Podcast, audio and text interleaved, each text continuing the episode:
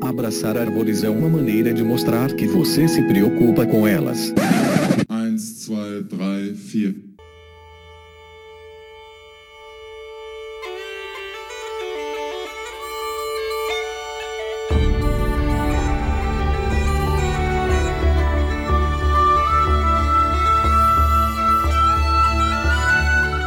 Howdy! Aqui é Fernando Lima e este é o Desabraçando Árvores, um bate-papo sem firula sobre ecologia, conservação, a vida, o universo e tudo mais.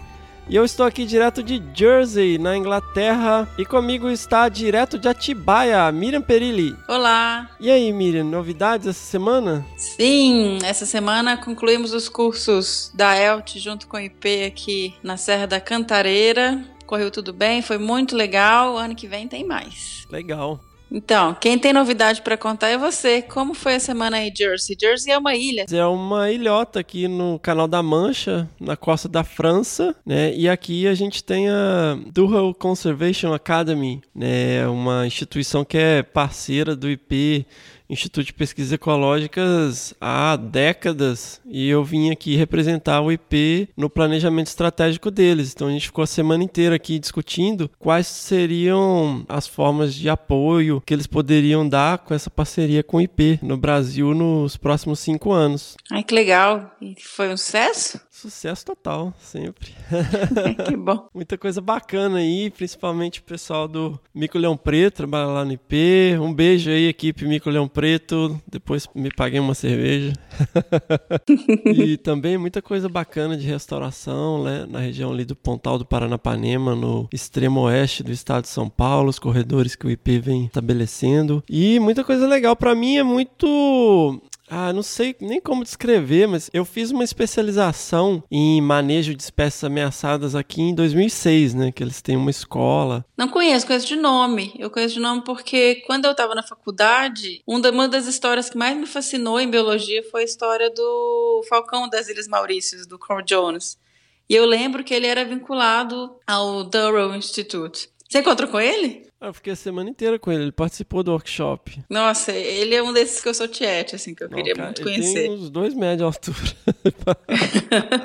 Não, ele é fera. Ele é lenda da conservação mesmo. Você sabe mais sobre a história do trabalho dele do que eu, né? Eu lembro que você dava isso como estudo de caso em palestras. Eu, eu lembro que quando eu estava na faculdade ainda, eu li o The Song of the Dodo, o Canto do Dodô, do David Quammen. E a história do Carl Jones recuperando o Falcão da Ilha Maurício é um dos estudos de caso que está no livro. E eu fiquei muito inspirada com essa história. Foi uma das histórias que mais me tocou na, na minha carreira. Assim. Então conta aí, ué. Então, eu fiz um curso com o Fernando Fernandes lá em Corumbá, no Mato Grosso do Sul, onde ele contava esse caso também e contava outros casos sobre extinção de espécies e recuperação de espécies ameaçadas. A história específica do, do falcão da Ilha Maurício, ela era, ela é, né, uma espécie endêmica do arquipélago das Ilhas Maurício de Madagascar. E é uma espécie que chegou a ter apenas quatro indivíduos. Era, era considerada o falcão mais raro do mundo. É, tava praticamente extinto, né? Tava, ela tinha sido completamente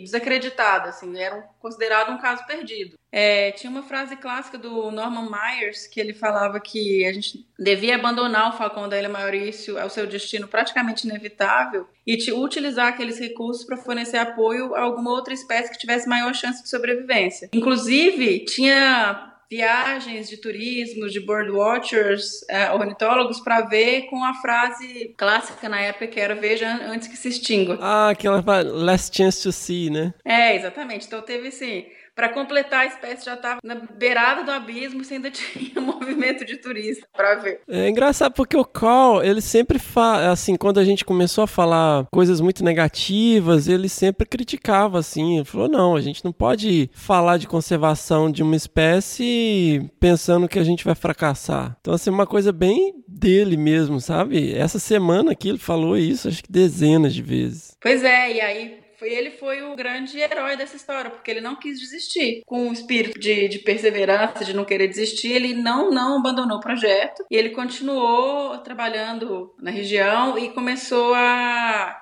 tentar empurrar o máximo possível o projeto, deu uma enrolada na, nas agências de fomento, no grupo de, de, de biologia da conservação e continuou insistindo no trabalho para ganhar mais tempo.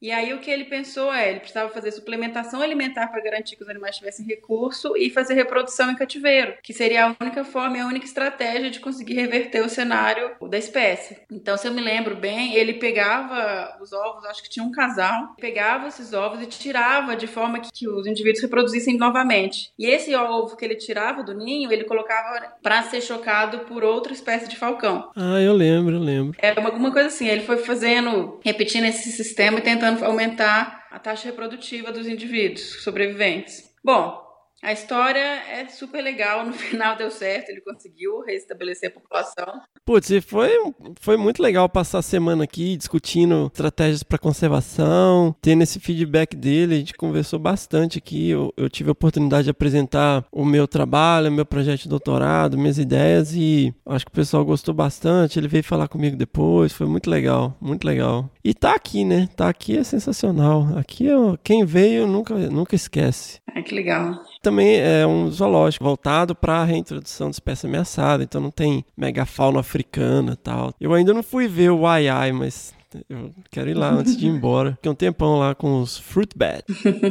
Legal. É sensacional os bichos. Beleza. Eu, assim, eu não vou, não vou me estender muito na história do, do Carl Jones. Ele tem outros casos também de espécies que ele trabalhou e ajudou nesse resgate populacional. Mas eu sugiro que quem tiver mais interesse nessa história leia O Canto do Dodô. Tem a versão traduzida para português. É um livro lindo. Conta a história não só do Falcão, mas do Dodô. Não, certeza. É foda porque eu passei a semana toda aqui com, com ninguém mais, ninguém menos que Carl Jones. Não dá para gravar porque é um podcast em português e tal, mas putz, seria sensacional. Enfim, beleza. Vamos para os e-mails. Um e-mail do Que Bicho é Esse? Não, Mi. Isso é o Que Bicho é Esse. Nós vamos para os e-mails agora. Ah, você tem outros aí que o pessoal mandou? Mandou? Muito bem! Quem jogou isso? Quem atirou essa pedra? Então, a gente recebeu um e-mail do Matheus Cruz. Vamos lá. Olá, parabéns pela iniciativa. Sou o Matheus, graduando em Biologia pela Universidade Estadual de Santa Cruz. Estou formando agora e pretendo fazer mestrado sem intervalo entre a graduação e a pós. Porém, no podcast passado, isso foi criticado. Qual a dica que tu me daria para fazer agora depois da graduação? Gostaria que você também comentasse sobre a contradição muito comum aqui na minha região do sul da Bahia, onde existem pessoas morando em áreas de proteção permanente. Você e o convidado também poderiam, no fim do podcast, dar dicas de livros, filmes, documentários, etc. Lá, aí mandou outro e-mail. Por favor, na dica que pedir, não me diga em atuar como figurante. Não entendi esse último. É a dica do, é do figurante do SBT. Do... Ah, na, na dica que pedi. Ah, tá. Que tá escrito pedir.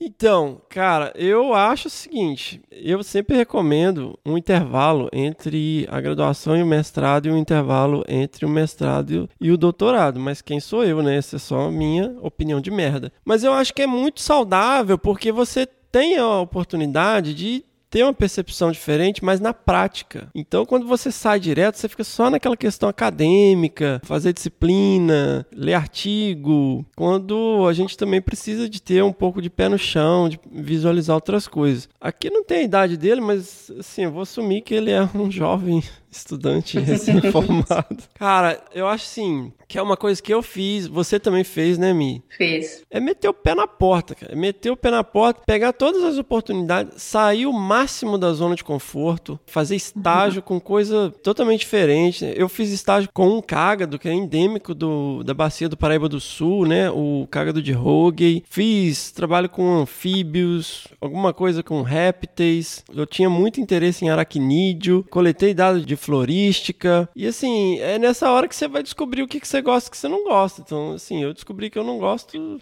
da maior parte das coisas que eu fiz.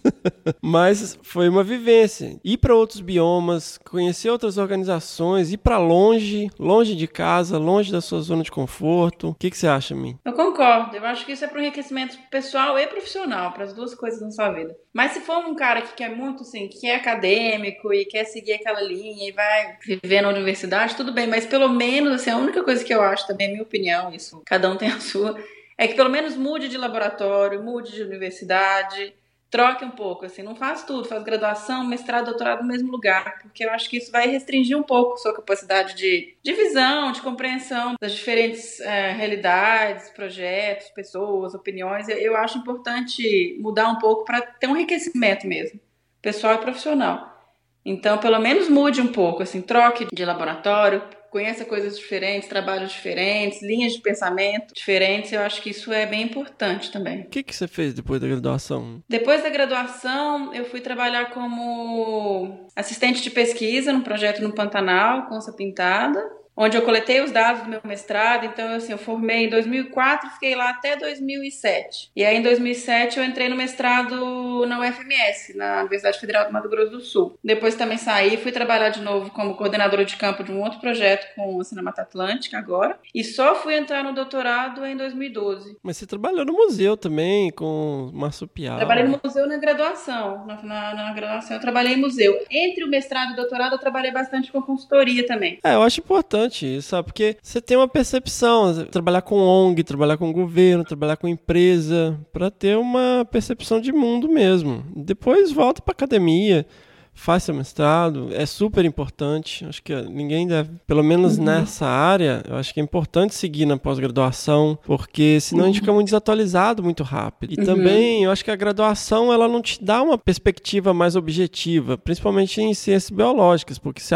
estuda de tudo, né? Fisiologia, uhum. botânica, genética, tudo. Então é bem é, abrangente e eu acho interessante você partir para o mestrado, doutorado, para poder ter uma percepção mais objetiva sobre o tema que você escolheu. Mas você falou que essa questão de ser figurante ou não, pô, eu até olhei na, eu até olhei como é que faz para ser figurante, quem sabe. Pintou oportunidade aí de virar galã de novela. Ai, ai, ai. Galã de novela talvez tenha sido muito, acho que já, já é. foi. Se é que teve condição algum dia, né? Legal. É isso aí, pessoal. Mandem seus e-mails com críticas, sugestões, de preferência críticas construtivas. O e-mail é primeirapedra@desabrace.com.br. Vale lembrar também que nós estamos nas redes sociais, tem Twitter, que é o arroba Desabrace. Também estamos no Instagram, que deve ser arroba Desabrace também. É isso, né, Mi? é. Acho que é. É, acha lá a nossa página no Facebook, curta, compartilhe com seus amigos. Faz divulgação aí no boca a boca. Se você curtiu o podcast, vai lá também na, no iTunes, deixa lá um review, bota umas estrelinhas lá pra gente. Isso é importante pra gente fazer o podcast crescer. Tô aqui, eu trouxe essa tralha de gravação no avião, só para gravar isso aqui. Então a gente tá com um compromisso aí de fazer um negócio bacana, poderia estar visitando castelo, mas bem eu vou visitar um castelo daqui a pouco.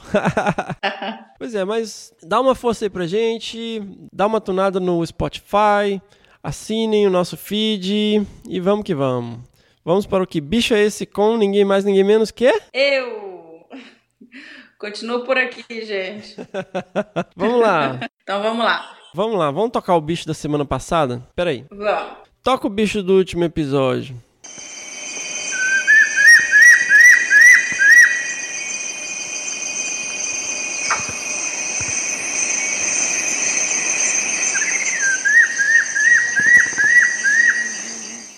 E aí, Mi, alguém respondeu que bicho é esse? Respondeu, respondeu. A Gabi Rezende respondeu. Não vale, né, Gabi? A Gabi é primatóloga, gente. o e-mail dela foi assim: E aquele medinho da primatóloga passar vergonha se estiver errado? Mas vamos lá. Macaco prego. E ela escreveu também: parabéns pelo podcast e obrigada por ter me apresentado podcasts como ótimos companheiros de viagem, Fê. Gabi Gui. Bom, gente, é lógico que a Gabi acertou. Gabi é oh, vale ou não vale? Vale ou não vale? Gabi é primatóloga, pô, Gabi. Não, tá valendo, tá valendo. Você falou que às vezes as pessoas confundiam, então a Gabi mandou bem aí. Não, mas a Gabi não ia confundir. Não, é, não isso aí. Macaco prego. Se eu não me engano, o Bião fez falta aqui agora, que se eu não me engano é o macho dominante que faz esse assovio, né? Esse. É batata. Ouviu isso no mato, Pode saber que você vai ouvir galho balançando rapidinho. E Bi, qual que é o, o bicho dessa semana? É, só para falar um pouquinho rapidinho do macaco prego. O macaco prego é do gênero sapajos. Sapajus e... ou sapajos? Sapajus. Sapajus ou sapajos, não sei. É, whatever. E a taxonomia do macaco prego ela é muito confusa e ela muda toda hora. O bicho era antes sebos, agora é sapajus. É, eu, o Bião tinha que estar aqui hoje, mas infelizmente, por questão do fuso horário, a gente, do Fernando e das dificuldades de encaixar, a gente não conseguiu. Então, macaco prego é do, do gênero sapajus, ou sapajos. Não, eu sei que eu sou, sou tão velho que na, eu sou da época que chamava sebos. pois é. é. Antes o gênero era o sebos, agora é considerado sapajus. Não, eu acho que. Ih, agora. Ih, a, a Gabi tava com medo. Mas agora quem tá com medo sou eu, porque. Na, é, eu acho que sebos ficou os bichos da Amazônia. Não, acho que eu falei merda, vai. Bião, cadê você? Cadê o Bião? Ô, gente, o Bião não tá aqui hoje porque eu tô num fuso horário de 4 horas de diferença e tá uma loucura. O Bião, ele vive na estrada. Então, assim, tá na Amazônia, tá não sei aonde, e aí fica super difícil de, de conciliar. O Rogério também, né, a gente não conseguiu juntar todo mundo para poder gravar, muito por causa desse fuso horário. Mas enfim, no próximo episódio, todo mundo aí. Sim, aí, aí a gente, o Bion dá uma aulinha aí pra gente, explica melhor isso. Bom, então vamos rodar o bicho da próxima semana? Da próxima quinzena, né? Isso, quinzena, desculpa. Vamos lá. Piriripipipipi.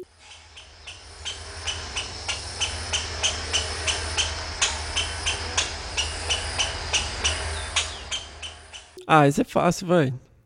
É fácil? Ué, mas eu tô, eu tô ajudando, tô, tô sendo legal, tá, Nossa, tá, gente? Aos você poucos tá- a gente vai, vai aumentando a complexidade das localizações. mas esse é um bicho fácil, um bicho que vocês veem em parque, ó, dando dicas. Ih, tá, tá dando dica demais. O bicho já é fácil. Então, vamos, vamos manda e-mail pra gente, quem souber. E lembra, gente, manda também dica de bicho. E qual que é o e-mail? É, para de, de ficar reclamando da vida em rede social. Manda e-mail aí pra gente. Compartilha. A gente tá tentando fazer um negócio bacana aqui. O e-mail é bicho.desabrace.com.br. Mi. Oi. E essa quinzena eu bati um papo sensacional com ninguém mais, ninguém menos que a pesquisadora Cláudia Campos. Ai, que legal. Você tá cansado de saber quem é, né? Adoro ela, inclusive. Nossa Beijo, querida, Cláudia. nossa querida amiga Cláudia Campos. A Cláudia, adoro ela. Ela é uma mulher fantástica, super inspiradora, faz um trabalho lindo. Fico muito feliz que ela tenha conseguido gravar com você. É difícil gravar com ela, porque ela tem umas janelas de tempo bem fechadas, que ela vive lá no meio da caatinga, né? fica vários dias sem poder conectar, sem acesso. É, então, para quem não conhece, a Cláudia, ela é pesquisadora associada do Instituto Procarnívoros, ela é bióloga e a coordenadora do programa Amigos da Onça da Caatinga. Né? Ela que tem graduação em biologia lá na Metodista de Piracicaba, tem mes- mestrado, doutorado e pós-doutorado na Exalc, na, es- na Escola Superior de Agricultura Luiz de Queiroz, lá em Piracicaba. E foi sensacional bater um papo com a Cláudia. Eu tive a oportunidade de fazer um campo com ela lá na Caatinga e é realmente fascinante o trabalho dela. Como a Mi falou, mulher super forte, sensacional. Fiquei nosso carinho e admiração. Continue ouvindo para acompanhar esse bate-papo aí. Eu tô rindo que a gente acabou de falar que. Ah, muda de um pouco de lugar e tal. Aí a Cláudia fez tudo no mesmo lugar. Não, ela fez doutorado, ela fez doutorado. Ela fez tudo no mesmo lugar.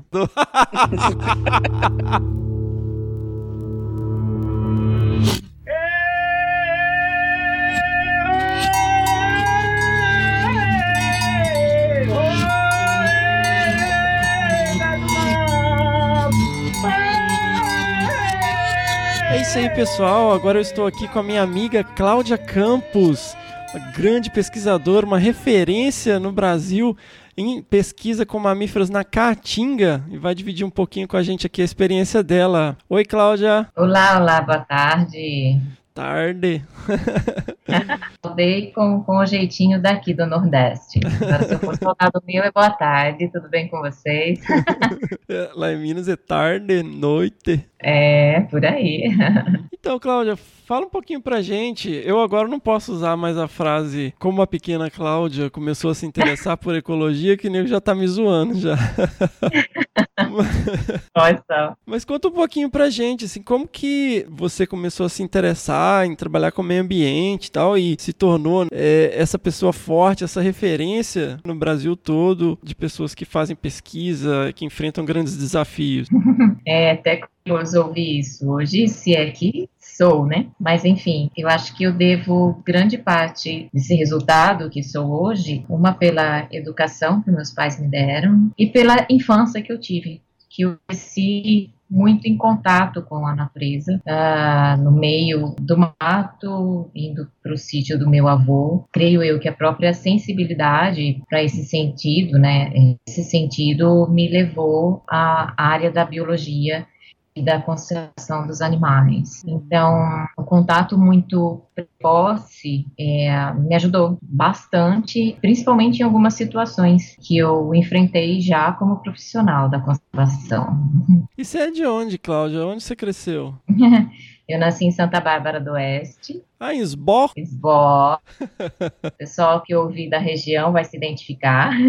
Uma cidade pequena, né? Rodeada por canaviais por tudo quanto é lado com alguns fragmentos de mata atlântica, então tive uma infância bem interiorana mesmo, é, longe das capitais, grandes cidades. Isso acho que me modelou um pouquinho para ser capaz de ficar 30, 40 dias em campo isolada de internet, energia, né? e aí você estudou lá, lá em Piracicaba? Eu tenho uma relação com Piracicaba muito antiga, porque ainda no, na época do colégio, que chamava o terceiro grau, né?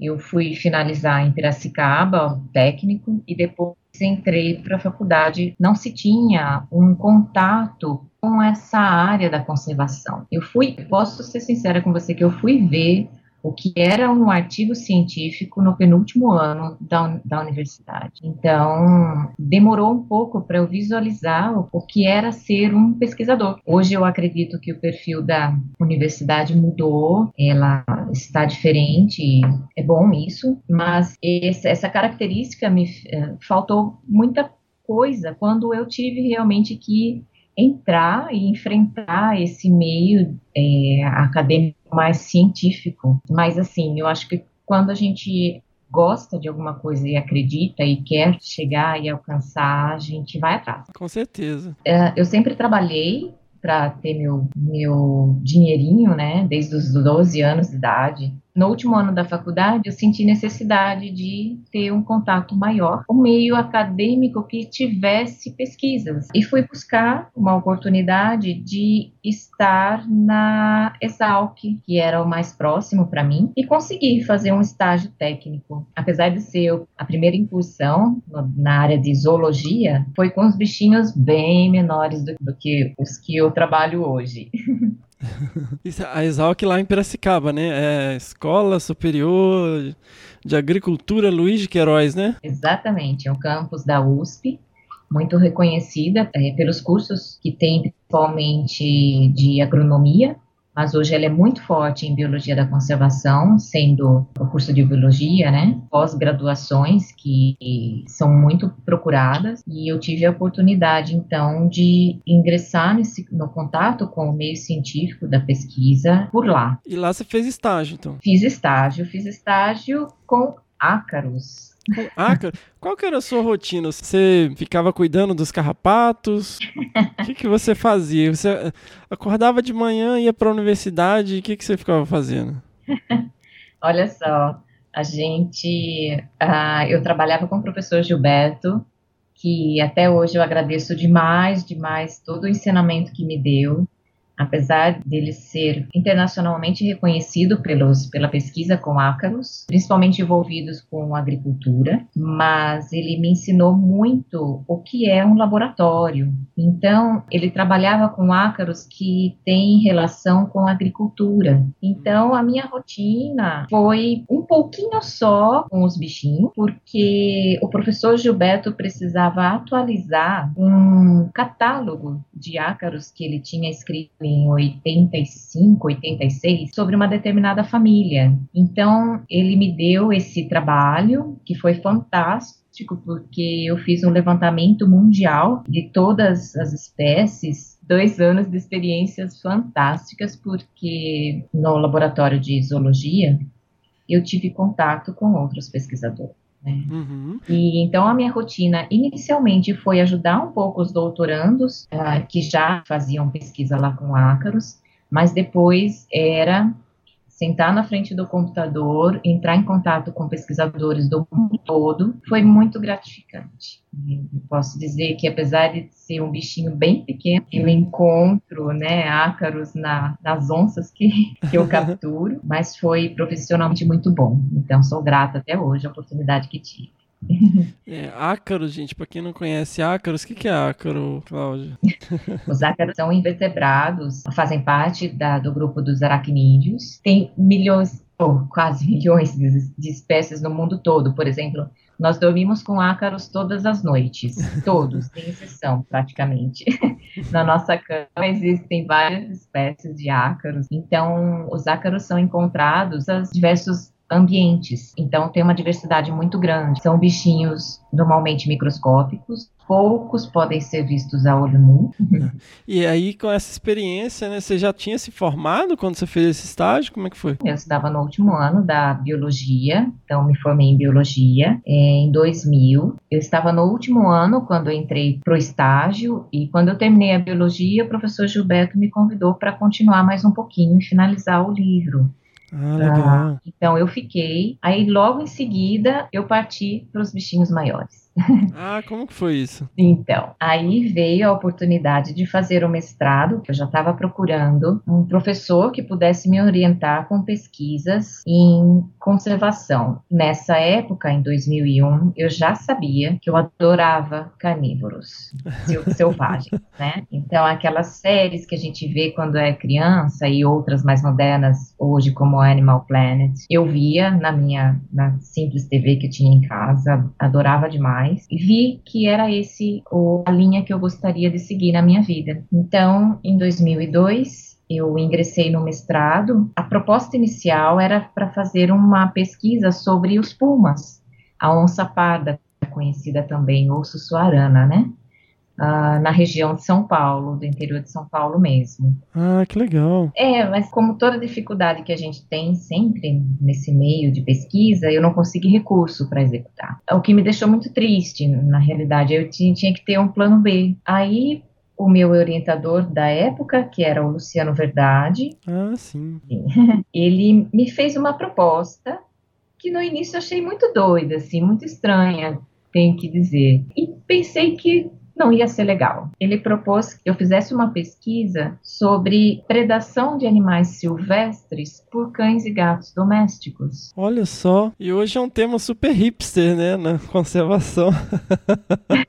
e hoje está realmente nos meios de discussões, de grandes, digamos, de grandes discussões, a influência desses animais domésticos na fauna silvestre, né? É, para quem não sabe, gente, assim, o gatinho que você tem em casa, por mais que ele seja mansinho, bonitinho, ele tem um comportamento selvagem. É muito interessante. Eu tava na Inglaterra uma vez na biblioteca eu achei um livro super velho. Depois eu procurei e não achei mais esse livro para comprar ele chamava A Vida Selvagem do Gato Doméstico, né? E o cara faz uma, ele fez um monitoramento de gatos de rua, de gatos de fazenda e de gatos de cidade, e ele detectou exatamente isso. O padrão comportamental é muito parecido com os, os animais selvagens, né? Ele tem, o macho ele tem um território, ele defende esse território, né? Ele disputa com outros machos, né, a, o acesso às fêmeas, eles predam animais, né, eles matam passarinhos, eles matam lagartos, eles,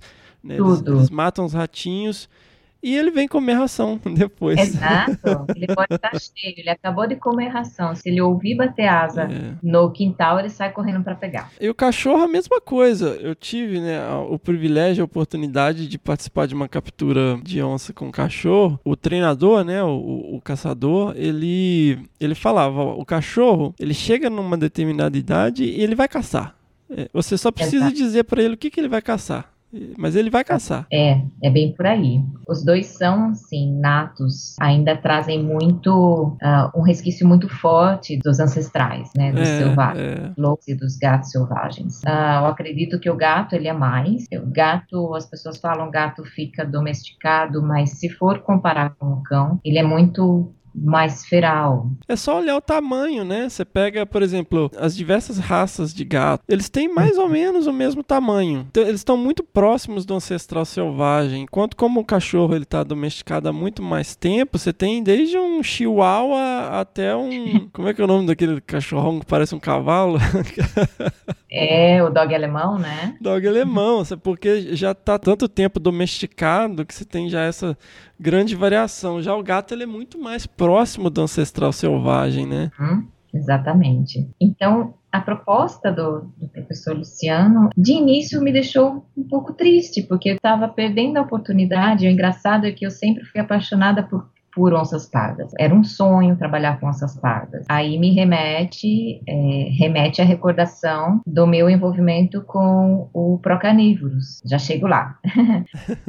Eu aceitei o desafio e comecei a ler. Como você disse, tem que você encontrou o livro lá na biblioteca.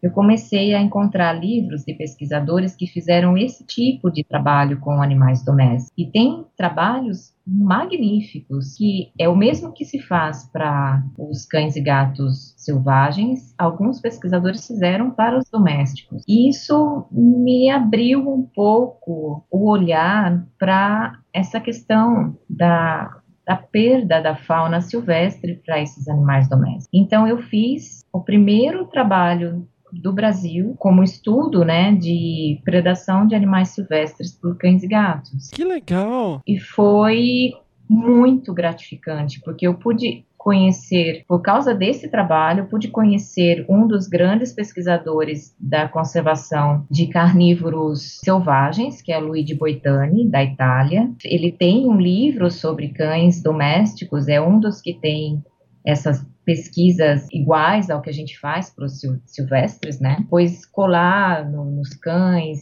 cães que não tinham casa, que são chamados os cães ferais. Ele faz uma história e você fica fascinado ao ler a história. Então, eu pude aprender muito com os cães e gatos domésticos. E fechei o meu mestrado, assim, muito feliz muito feliz mesmo. Ah, então, mas essa proposta que o Luciano fez foi para fazer mestrado. Mestrado. Que região que foi? Foi no campus da Exalc. Ah, tá. É grande, é muito grande.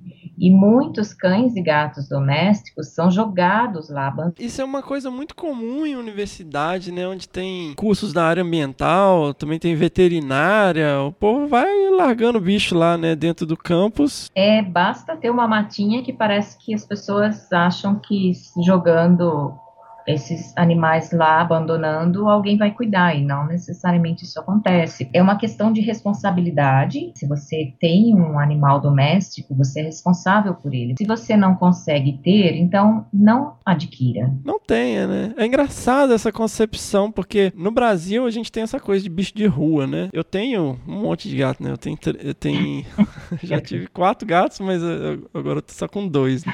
Esses gatos vieram comigo de Teodoro Sampaio, que é 800 quilômetros de onde eu moro. Isso. Esses gatos já moraram em Nazaré Paulista, Tibaia, Rio Claro, Teodoro Sampaio. E toda vez que eu mudo, alguém me pergunta: Ah, você vai levar os gatos? Eu falei, mas é óbvio que eu vou levar os gatos. É, o que, que, eu vou fazer com ele? Eu vou jogar fora? Vou né? E é muito comum mesmo esse ato de abandono. Uhum. Então, no campus da Exalc, tem muita área de mata ainda. Então, tem animais silvestres. Eu tinha então o cenário perfeito para o estudo. Fiz o estudo e com um resultado muito interessante que comprovava mesmo a predação uh, de animais silvestres por cães e gatos. Gatos muito mais que cães, mas o cão, além de comer o lixo que encontra pela frente, encontrei bituca de cigarro no, na dieta, na, nas fezes dos cães. Né? Ih, não, peraí, volta, volta, volta, volta. Eu ia perguntar isso. Como que você fazia análise de dados? Você coletava? Pois é. Aí tem aquela famosa frase: quem trabalha com dieta ganha um apelido que é biólogo de merda, né? Nossa. com perdão da expressão, que a gente precisa coletar os cocozinhos dos cães e gatos. Ah, não. Agora você vai entrar em detalhes. Vamos lá. Como que é? Você ia pro campus. É uma tarefa. Hum. É. Tinha um trajeto já pré-estabelecido para percorrer o campus todo. Tinha uma estagiária, uma estudante de biologia que andava comigo, então nós andávamos as duas como se fosse numa trilha, né, uma em cada lado, coletando todo o cocozinho que encontrava pela frente. Que sonho! E às vezes tinha uns que a gente desconfiava de pôr a mão, sabe?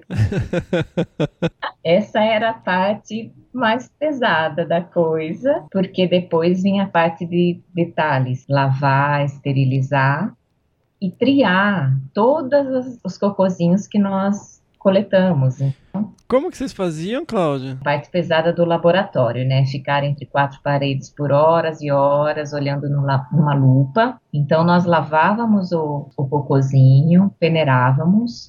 Então, tudo que sobrava na peneira, secávamos e aí ia passando montinho por montinho pela lupa para verificar os itens que encontrávamos e separávamos nos potinhos cada item encontrado. Como que vocês lavavam? Colocava o cocô numa peneira e lavava em água corrente no laboratório. Nossa. Que a, a Miriam, né, a minha esposa que vocês devem conhecer pelo que bicho é esse aqui, tá sempre aqui, ela fez um mestrado com isso, né, só que com onças. Então ela, ela colocava dentro de meia calça. Isso, e na máquina de lavar.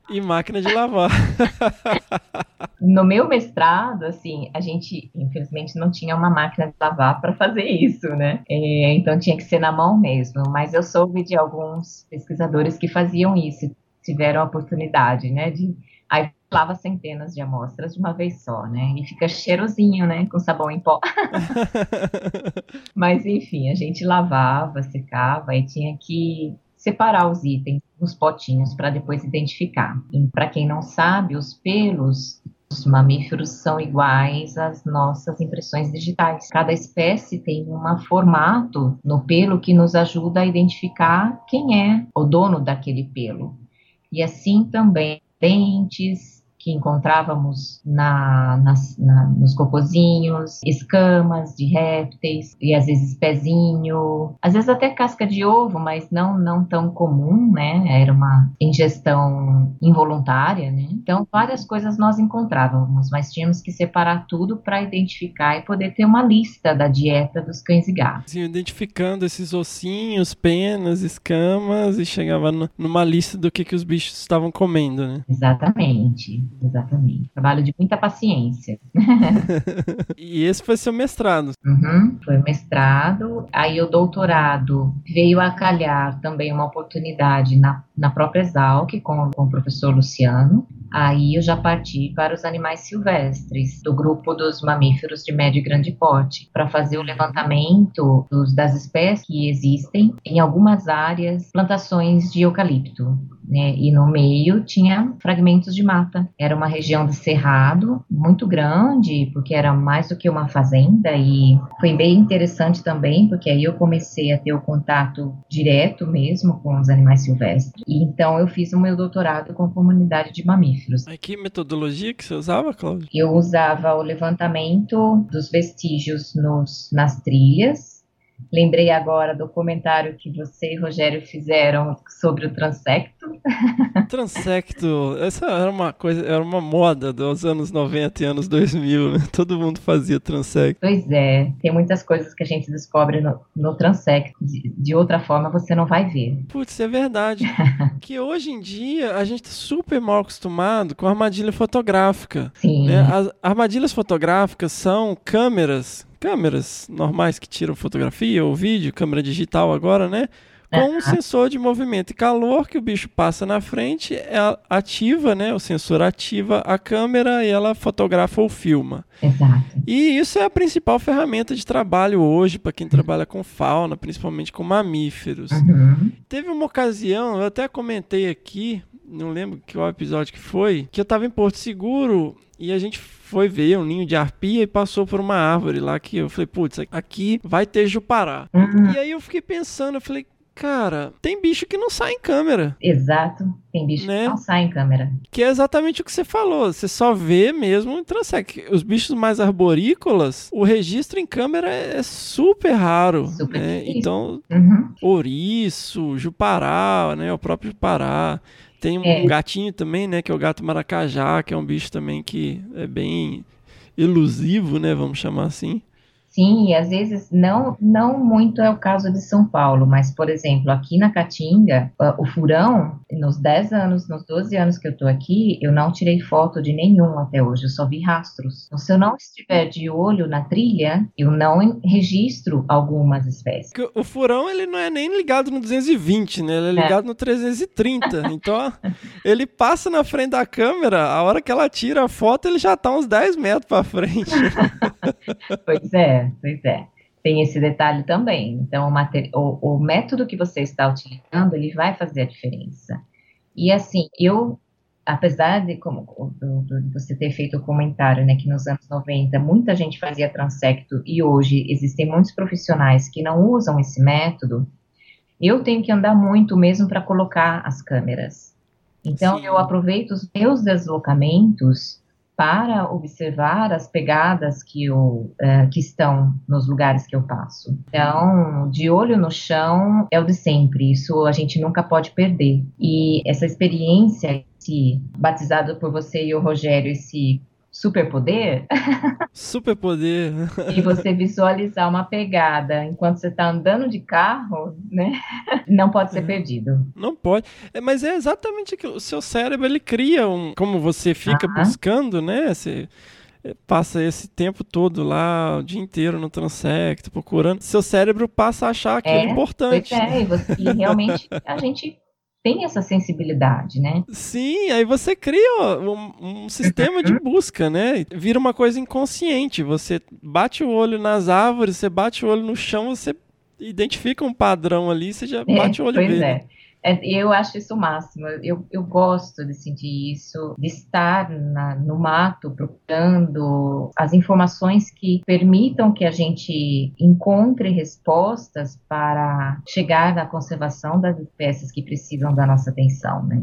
E às vezes nem sempre são aquelas frufruzinhas, as que estão mais no, no, na mídia. Então, existem espécies que não são muito bonitinhas, mas que também precisam da nossa atenção, né? Tem um amigo do Tamar que ele sempre fala, né? Putz, quem que quer saber de pepino do mar, né? Olha só. Pois é, mas a gente adquire essa experiência e eu, eu torço para que os novos pesquisadores não deixem de fazer isso. Apesar de toda a tecnologia existente, existem coisas brutas que ainda precisam ser feitas. Eu percebo isso também, sabe? Porque tem certas questões que só com o pé no chão você consegue perceber. É muito comum quando você está na, na graduação, que você vai fazer seu TCC, ou que você está no início do mestrado, no doutorado é diferente, que você tem mais tempo e tal, mas né, o TCC e o mestrado são prazos muito curtos e você começa querendo abraçar o mundo, propõe um monte de coisa que por falta de experiência, quando você chega no campo, nem metade daquilo é viável, né? Você senta e não sabe para que lado vai, né? Não sabe para que lado vai, né? Então, assim, você coloca uma linha reta lá para fazer transecto no mapa no computador, só que a gente esquece que né, o mundo ele tem três dimensões, ele não tem Exato, duas, né? exato.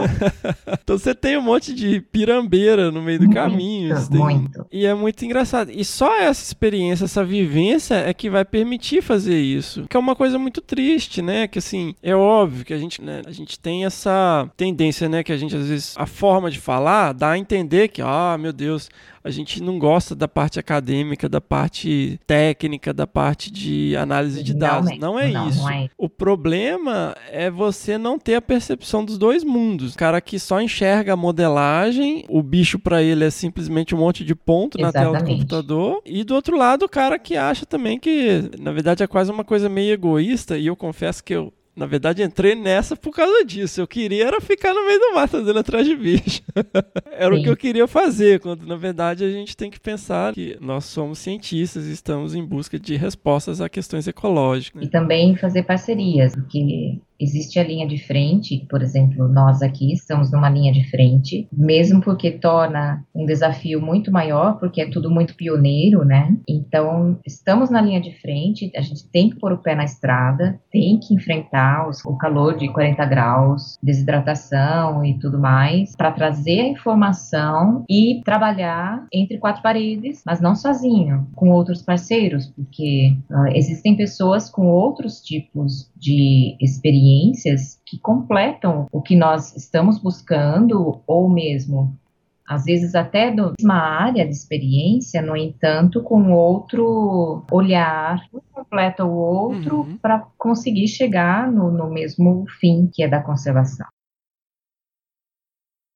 Antes de vir para cá, eu posso dizer, eu, eu nunca tive uma percepção do quanto a água é importante na vida, não do jeito que se percebe aqui. Então, o doutorado foi uh, um aprendizado diferente também e até de amadurecimento, né? Foi no doutorado que eu tive a oportunidade de fazer parte da equipe que eu era fã, fãzona há muitos anos atrás. Eu tinha o Procarnívoros como uh, uma instituição que eu almejava conhecer pelo menos uma vez na vida. Quem não, né? Nessa época que queria trabalhar com carnívoros. Tinha, quem já tinha a percepção de que queria trabalhar com carnívoros, eu acho que o Procarnívoros era uma referência nisso. Para mim era sempre inatingível, estava muito longe. Eu pensava assim, não, nunca vou conseguir chegar lá, mas quem sabe, né? Pelo menos conhecer. Então, no final do doutorado, ainda no último ano,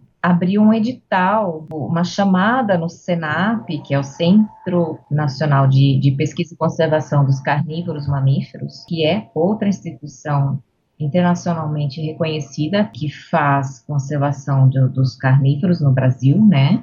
É uma instituição do governo, hoje do ICMBio. Então, em 2006, abriu uma chamada para oportunidade de pesquisadores que tinham experiência com mamíferos silvestres. Quando eu olhei para aquilo, eu falei, poxa, que massa, quem, quem, quem diria uma oportunidade dessa, né? Mas eu tenho que confessar uhum. que eu falei assim, ah, Maria, quem sou eu? Eu imagino todos aqueles pesquisadores do Procarnívoros concorrendo à vaga, quem que vai ser a Cláudia para entrar, né?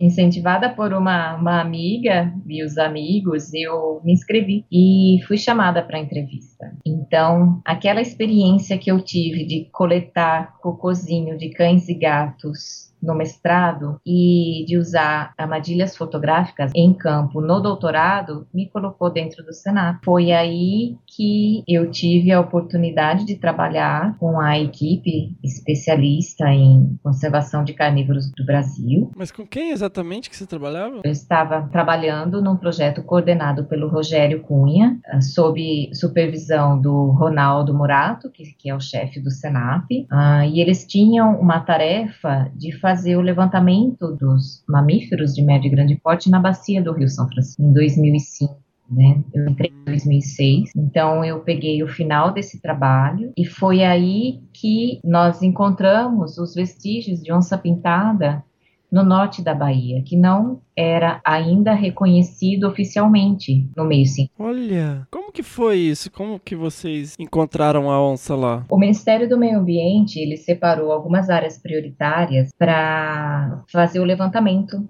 né, um diagnóstico da biodiversidade do, da bacia do São Francisco. Então, a região do Boqueirão da Onça, que é no norte da Bahia, ela era uma área prioritária. Ah, no comecinho de 2006, antes de eu entrar, eh, veio uma equipe do, do, do Senap fazer primeiro, o primeiro reconhecimento de campo. E muitos relatos que eles recolheram eh, diziam que existia a presença da alça pintada. Então, quando eu vim fazer o levantamento de campo com as câmeras, nós tivemos a oportunidade de registrar oficialmente ter a primeira fotografia da de onça pintada na região. Olha só, que até então era o que? Era só entrevista e relato? Até então eram só relatos, sabia-se pela história que era uma área de ocorrência da onça pintada, mas não tinha, não tinha registro oficial. Então foi o primeiro registro feito pelo governo, né, um registro científico da presença da, da onça pintada. Aí então o trabalho que era com mamíferos no geral, ele afunilou para um esforço de fazer o levantamento e o reconhecimento das áreas de ocorrência da onça pintada no norte da Bahia. Isso você já tinha acabado seu doutorado? Acabei meu doutorado, começando o trabalho uhum. aqui. Então, acabei meu doutorado em 2008 e eu já estava mergulhada aqui na Caatinga pela primeira vez, enfrentando todas as diferenças desse mundo fantástico aqui. ah, e aí, esse foi seu primeiro contato com a Caatinga ou você já Nunca conhecia? tinha vindo para o Nordeste nem litoral, nem muito menos interior. Foi o meu primeiro contato em setembro e outubro de 2006. Naquela época, quando nós chegamos aqui, estava verde, então, para quem não sabe, no interior da Caatinga, no interior do Nordeste, tem dois períodos muito, muito claros, sazonais, né? Então é ou chuva ou seca. Então ou tá verde ou tá seco. A maior parte do ano, por exemplo, este ano, a última chuva foi em fevereiro e veio chover cinco minutos ontem à noite. A última chuva, literalmente, não, não chove exato, desde fevereiro? Exato. Pode ficar de 10 meses, já chegou a 11, quase um ano, sem chuva uh, nenhuma, sem considerar um pequeno chuvisqueiro ou algo assim.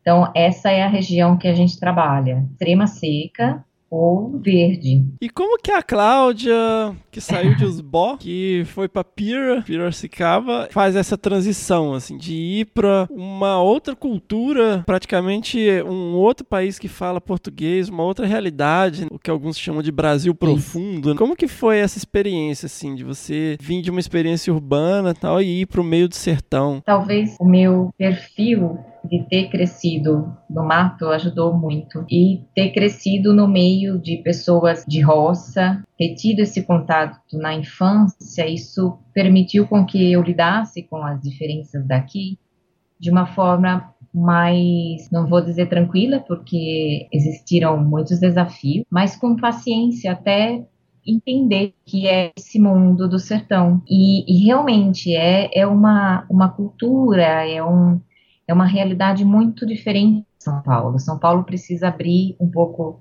precisa expandir seus olhares. O Sudeste precisa olhar para o restante do Brasil e perceber que existem outros mundos. Não vou dizer outros mundos, porque dá a impressão que é uma coisa tão inatingível, né?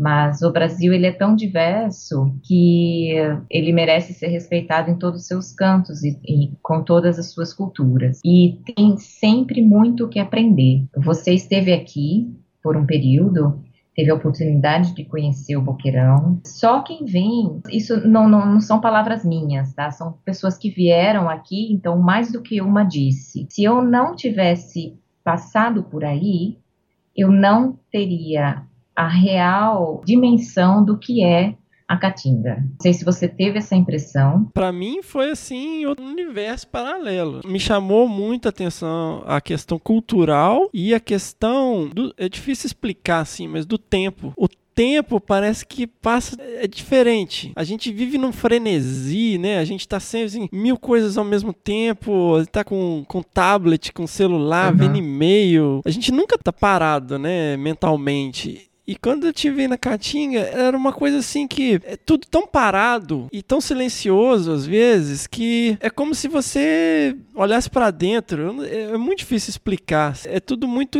introspectivo, ao mesmo tempo que você tem esses grandes horizontes, né? Esse céu azul o tempo todo, aquela paisagem agreste. É muito diferente. É, é um universo completamente paralelo. É muito difícil explicar para quem nunca foi. E a questão cultural também que me chamou muita atenção. Exatamente. É um povo muito batalhador, né? Muito sofrido e muito feliz ao mesmo tempo. São outros valores na realidade aqui. Então, o que pra gente pode fazer falta, o que às vezes a gente pensa, pô, precisa trazer tal coisa aqui, porque faz falta para eles, e às vezes você vai olhar mais profundamente não faz. O valor da vida é outro aqui. Mesmo porque o próprio ambiente nos força a fazer algumas coisas porque senão você não vive. Então, existe uma adaptação uhum. em todos os sentidos, para todos aqui, tanto humano, quanto a vegetação, quanto para os animais.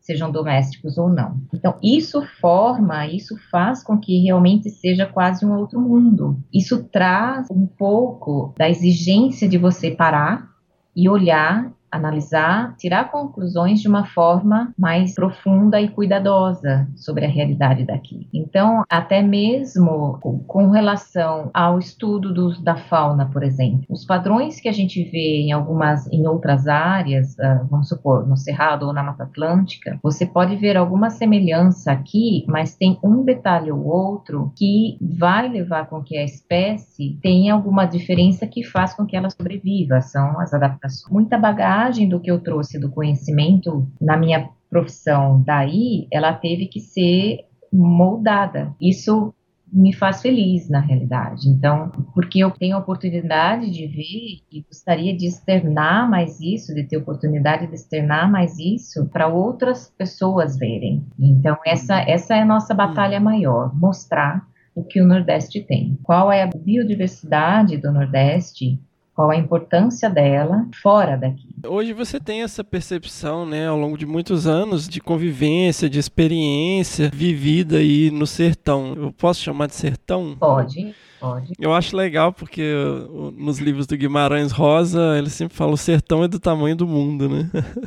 Mas no início, assim, como que foi isso para você, uma pesquisadora, de ficar na linha de frente, de é. ser a coordenadora de um projeto, abrindo uma fronteira, como você falou, não era algo documentado, vocês encontraram aí, né, registros de onça pintada, então você foi para aí para iniciar um estudo do que poderia ser uma população, que eu acho que na época vocês não conseguiriam nem dizer se é era, né, ou não. Exato. E você encarou esse desafio. Como que foi isso para você, assim, internamente, no início? Foi uma batalha. Então, principalmente por ser uma branquela do interior de São Paulo, chegando num carro do Ibama, porque na época ainda não existia o ICMBio, no interior do sertão, perguntando por onça. O desafio foi gigantesco. Uh, o jogo de cintura de você ser mulher e enfrentar situações ou ambientes machistas, a gente ganha com a experiência que a vida nos dá. Uhum. Então, o interior, o sertão, ele tem enraizado de uma forma ainda muito profunda a presença masculina como sempre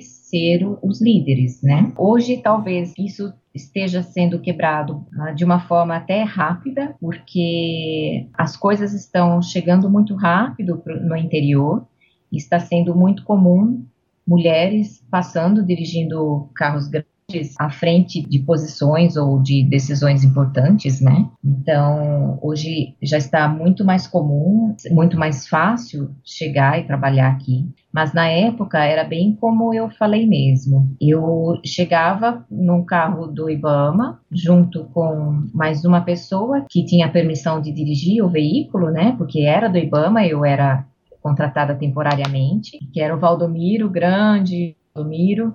Miro, Miro. Mirão se meteu em muitas aventuras comigo. A região do Boqueirão da Onça era conhecida por fazer parte do famoso polígono da maconha. Eu não sabia até chegar aqui. No interior do Nordeste existia uma, um território grande de Pernambuco até norte da Bahia, sul do Piauí, que era re reconhecido como o polígono da maconha porque existiam muitas de plantação de maconha e áreas grandes. Por ser uma região muito isolada, onde não se tinha movimento comum, por exemplo, polícia fazendo ronda, eram são grandes áreas rurais que com comunidades que eram esquecidas pelo governo, né? Então era quase um faroeste. As pessoas que moravam no local para irem na cidade quando precisavam, para se deslocar, precisavam se deslocar em grupos, em caravanas, porque eles eram atacados pelos assaltantes ou pelos plantadores de maconha e muitos uh, eram assaltados, espancados, então era muito pesado o clima na região. É engraçado que eu, eu, tive essa percepção quando eu fui aí, que você me explicou é. essas questões, porque às vezes no Sudeste o pessoal tem uma visão assim de que é uma coisa super bucólica, né? Os usuários tendem a, ah, nossa, que legal, é o mato de Caborobó. Caborobó, é região... Caborobó. E a gente não tem ideia, porque na verdade, como, quase como milícias, porque eles pegam as melhores áreas em termos de produtividade do solo e expulsam as pessoas. É, eles faziam isso nas áreas que eles tinham certeza que não iam ser descobertos em algumas fazendas, nas áreas rurais, mas a questão é que eles os iam para o meio do nada na Caatinga, longe de tudo, nas nascentes que quase ninguém conhecia e plantavam a maconha lá. E é onde eu tinha que hum. cruzar para ir atrás dos vestígios das onças. Esse era o perigo.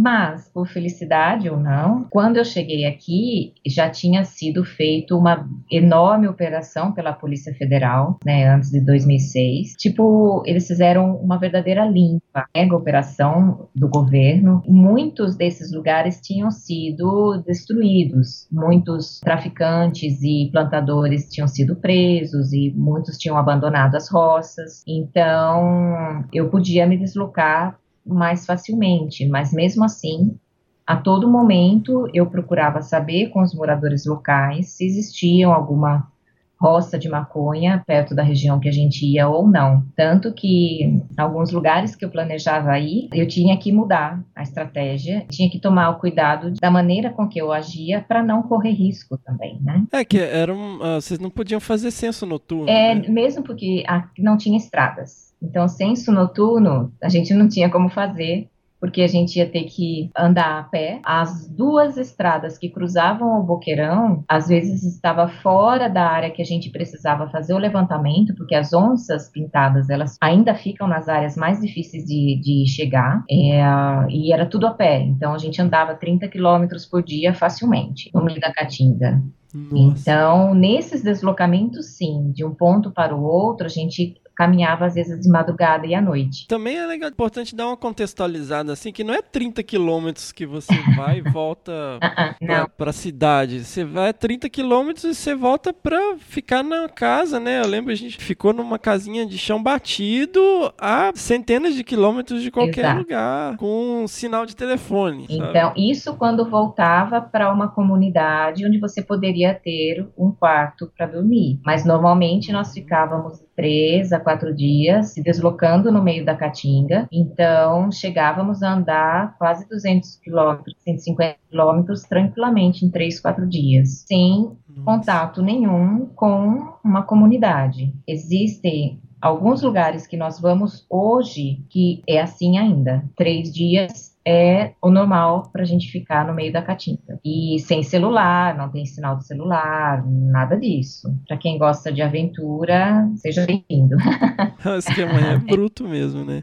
Como é que é o nome? Eu, eu leio que tinha um grupo de operações especiais tem, na Caatinga. Tem. Como é que é o nome deles? Na época se chamava CEPAC, é um grupo especial da Polícia Militar, que eles são especializados em combate a crimes na floresta, né? Porque a Caatinga é uma floresta. Eles têm todo um preparo e um treinamento para combates quando há necessidade de incursão nessas áreas da zona rural. E são eles que ajudam no combate ao tráfico de drogas. Não, esses é. caras são, são, assim, tropa de elite mesmo. Porque eu, eu acho que até hoje eu tenho uma jaqueta, assim, ela tem uns, uns pedaços de couro, assim, para poder correr na caatinga. É, além deles, né? tem o Batalhão da Caatinga, que é do Exército, tem um treinamento mega intensivo de sobrevivência e de uh, deslocamento na Caatinga. Por exemplo, entre 80 no curso, sai uhum. 3. E 80 sai 3. Então, é um grupamento muito especializado fantástico. Uh, nós temos a oportunidade de estar sempre em contato com eles e aprender com eles também, isso é bem legal. E então o sertão, ele é assim, ele, ele exige, ele é bruto, mas quando você começa a olhar, colocar a sua parte sensível no teu olhar, você vai ver que ele é fantástico. Hum. Então, a Caatinga, ela é realmente surpreendente e fantástica. E tudo que nós encontramos nela, seja flora ou seja fauna, é impressionante e que merecia muito mais estudos, porque porque a adaptação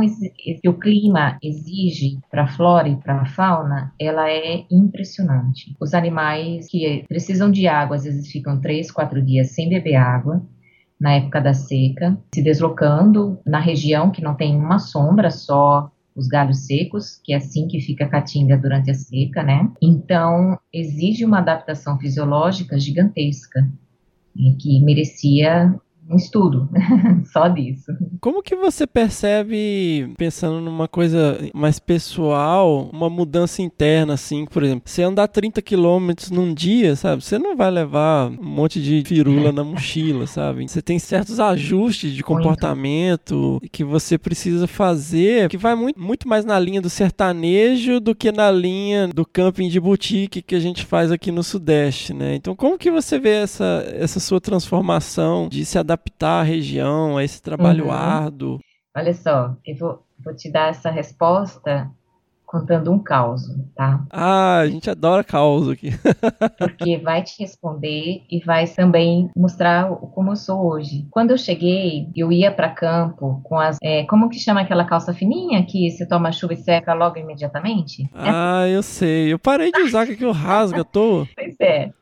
Então, aquela tactel, né? Enfim. Acho que é isso. É. Eu cheguei aqui usando aquelas calças, uma bota comum de campo e uma blusa, uma camiseta de manga curta. Não sabia ainda a dimensão do, das incursões na Caatinga, né? E então primeiro era a conversa com os moradores locais. Então eu parei numa comunidade, desci do carro, o Mirão desceu do carro. Aí quem se aproxima primeiro são os homens. Então olha para aquela branquela, aí eu chego, me, me apresento, Uh, digo que sou uma bióloga, uma pesquisadora, que gostaria de conversar um pouquinho com eles para saber se eles tinham informação sobre onças. Aí todos arregalam o olho. Respondem assim: Mas dona, aqui ninguém caça não. Ah, sempre assim. Aí, de comunidade em comunidade, até chegar em uma que um senhor se dispôs a falar tranquilamente comigo. E ele falou assim: Olha, tem onça lá na serra que eu conheço o lugar, ainda tem onça aqui sim. Aí eu conversando com ele, Falei assim, mas seu Zé, é possível chegar lá? Aí ele falou, uh, olhou bem para mim de cima para baixo e falou assim, é, é possível, mas fica longe. Aí eu falei, tá, mas então quanto longe? É, a gente vai por uma trilha, a gente consegue chegar? Ele falou, vai, mas tem que ser a cavalo. São duas léguas e meia. Uma légua são seis quilômetros ok? Aí ele falou assim, não, não são duas léguas, são quatro léguas. E tem que ir a cavalo. Aí eu falei para ele, mas o senhor acha que seria possível arranjar cavalo? O senhor iria, me mostraria onde é o lugar? Aí de novo ele olhou de cima para baixo em mim e disse assim: A senhora vai andar a cavalo? eu falei assim: Olha, faz muitos anos que eu não ando. Eu aprendi com meu avô lá no sítio, mas eu posso tentar. E o Miro estava junto. E ele deu, olhou para o Miro, deu uma risadinha de canto de boca. E eu olhei ao redor. Hum. Na janela das casas estavam as mulheres observando a distância. E elas deram uma risadinha bem assim, disfarçada, né? E combinamos para o dia seguinte, 5 da manhã, o encontro na roça dele, que ele ia arranjar três cavalos para gente ir na serra. E eu, horário com, combinado, chegamos lá, eu e o Miro, eu com a minha calça fininha, de bota, de camisa de manga curta, e fomos. Realmente, fazia muitos anos que eu não andava a cavalo, mas eu sabia que eu ia sentir dor nas pernas, mas eu andava muito a cavalo quando era criança. Então, lidar com cavalo, tudo bem. A questão era lidar com cavalo na passagem dos caminhos que ele passava para levar a gente no ponto que ele falou que as onças estavam. Foi hum. o dia inteiro, nós saímos 5 da manhã e voltamos 5 da tarde. Eu quase deixei minhas canelas na caatinga. eu cheguei com as minhas canelas arrebentadas, toda cortada por espinhos, porque a caatinga tem muito espinho tem muita urtiga. Quando eu voltei, muito dolorida, as mulheres estavam observando a distância. Aí eu desci do cavalo, muito disfarçadamente, e me coloquei de pé e falei: Que bom que chegamos. As mulheres olharam e falaram assim: Ela voltou inteira! e deram risada. Muito bem. Aí foi uma porta que se abriu porque, apesar de eu ter me arrebentado todo, eu mostrei para eles que eu poderia fazer o que eles faziam, com todo respeito a eles, e que eu estava ali realmente para trabalhar. E para mim também foi um aprendizado, porque nas próximas eu comecei a usar calça de brim, perneira, chapéu de couro, blusa de manga comprida e luva de couro na mão. Ah. Acho que foi assim, não sei se foi assim que você me viu andando na Caatinga. As outras incursões que nós fazíamos a pé, eu comecei a aprender o valor que a gente tinha que dar para a água, de água que a gente leva uhum. na mochila. Então, a gente sempre tem que calcular quanto de água a gente vai usar, que tipo de comida que a gente vai levar, então, comida leve, no entanto, que sustente, que dê energia. Fruta, pãozinho fresco, banana, tem coisa que nem pensar em levar. Então é goiabada, bolacha salgada, salame. Eu não como carne vermelha, mas fico bem. Então sardinha em lata, apesar de ser pesada, é, a gente leva também. A barraca, o saco de dormir, uma panela para cozinhar. Só. Então na nossa mochila é sempre prioridade a água que a gente vai tomar no percurso que a gente vai fazer. Já passei muita sede, já lambi folha de árvore com gota de água para matar a sede. É mesmo? Sim, sim. Já passei muito mal, já senti muita dor atrás das onças, atrás das informações dos animais, das presas que fazem parte do cardápio que mantém as onças vivas, mas assim, o boqueirão, acho que a paixão pela profissão me mantém lá. Às vezes eu tive que ser carregada por ferimento, por não conseguir andar. Eu tive muita sorte, eu tenho que agradecer demais porque eu tive muita sorte até hoje dos guias que eu tive. E meus guias, que foram mais de 20, e hoje eu tenho dois que andam comigo já há 10 anos, nunca me faltaram respeito, nunca. Apesar de ter um clima machista uh, nas comunidades, eles nunca me desrespeitaram. Então, disso eu posso dizer com todas as palavras que eu tenho do meu lado homens que respeitam o meu trabalho, né, hoje. Depois daquele episódio do cavalo, a notícia se espalhou como eu sendo a Cláudia da Onça no Boqueirão. pois é, a Cláudia da Onça. Então, às vezes, eu che... até hoje, eu chego em alguns lugares e as pessoas falam: Você que é a Cláudia da Onça? Eu nem conheço ainda a pessoa, né? Uhum. Então, eu acho que todos esses anos me levaram a um aprendizado pessoal gigantesco. Eu tenho muito respeito pela região, uh, porque eu pude entender o que é o Nordeste, o sertão, e isso falta muito ainda de fora. Grandes empresas que vêm explorar a região não têm respeito nenhum pelos moradores locais, principalmente pelas meninas, pelas mulheres. Então, chegam, usam e vão embora. E mesmo pela dinâmica da natureza daqui, uh, muito pouco se conhece e muito pouco se respeita. A gente sabe que a gente está num desafio muito grande de conservação mundial da, da biodiversidade, né? Em Sim. alguns lugares esse, essa luta ela é muito maior. Não sei se aqui é um desses lugares, mas como eu vejo muitos bastidores, eu vejo que falta muito olhar para a caatinga, que ela é considerada o patinho feio do, dos biomas do Brasil. Sim, sim. E é muito pelo contrário. Aqui tem o céu mais bonito do mundo, as estrelas fantásticas, muita coisa para aprender e mostrar. E o seu trabalho é muito admirável, né, Cláudia? Tem quantos anos que você está aí, Cláudia? Doze anos. 12 anos, na linha de frente, literalmente, né? Para vocês terem uma ideia, né? A gente já tem um tempo, né, que eu entrei em contato com a Cláudia, uma pessoa extraordinária, tem muito para dividir com a gente. E a gente tem janelas muito é. específicas, né, Cláudia? Que depois que ela vai para Caatinga, a gente passa um tempão até conseguir é. se falar de novo. Sim, você nunca deixou a peteca cair, né, Cláudia? Você tá sempre aí nesse grande desafio que a gente vê muito, e é uma coisa que eu vivenciei também, né, que a gente tem um período que a gente tem essa disposição de ir para esses rincões, passar umas temporadas e depois acaba vindo embora, né? Voltando para sua região, que não é o seu caso, né? Que você se apaixonou pela caatinga e não voltou mais. Né? É, eu sou catingueira de coração, eu sou esquina embaixo, com todo prazer. Teve momentos que eu queria ir embora e por causa da dificuldade, mesmo por segurança pessoal, né? Muitos desafios que quem está de fora não, não, não vê, isso também, claro, acredito que acontece com outros pesquisadores, por exemplo, nas áreas longínquas do Amazonas, ah, lá na Amazônia, e mesmo em áreas do Cerrado, existem muitos cantos do Brasil que poucos olham, né? Mas é importante esse espaço que você está dando e eu agradeço imensamente. E muita parte da, da minha conquista aqui, claro, tem muita coisa que eu não fiz sozinha. Eu tenho do meu lado uh, duas amigas que aceitaram o desafio de trabalhar no programa Amigos da Onça, que a gente leva hoje, e é a Carolina e a Cláudia Martins, né? A, Carolina tem uma história de trajetória também.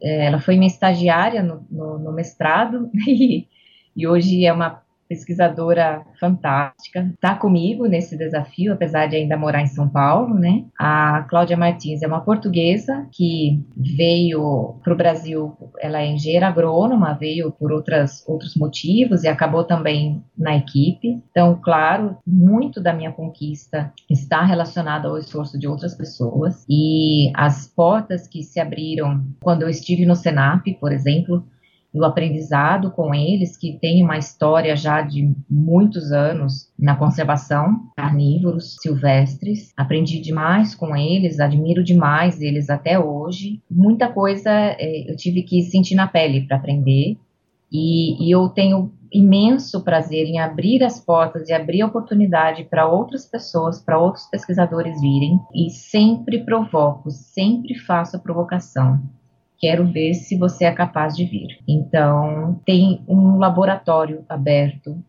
para tudo aqui no Boqueirão, tanto histórico de arqueologia, paleontologia, quanto ecologia, biologia, todos, todas as dias que você pensar é, na vida, você consegue estudar aqui.